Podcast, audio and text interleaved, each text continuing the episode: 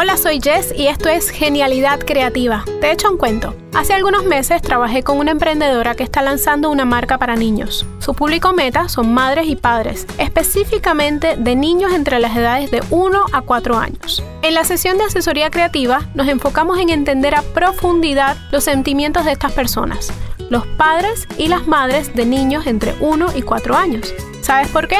Hablemos de empatía. ¿Qué es la empatía? La empatía es el proceso de ponernos en los zapatos del otro para entender sus sentimientos, sus necesidades y deseos. Y es el primer paso a la creatividad. Si no entendemos para quién estamos creando, no podemos desarrollar productos, servicios y contenidos que resuenen efectivamente con esas personas.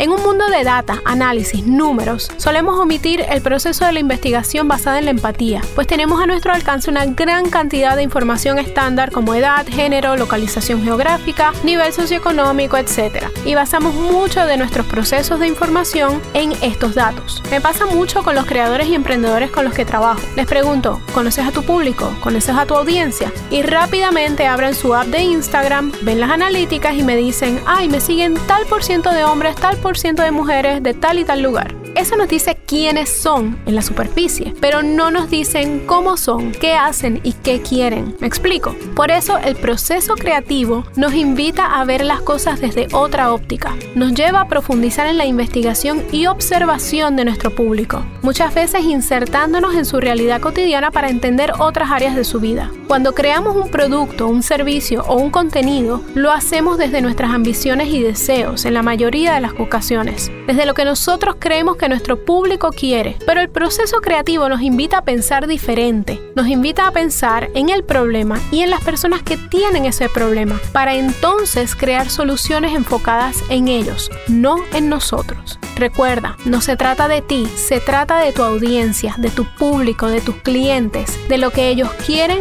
y necesitan. Ráscate el cerebro con eso y nos escuchamos en la próxima.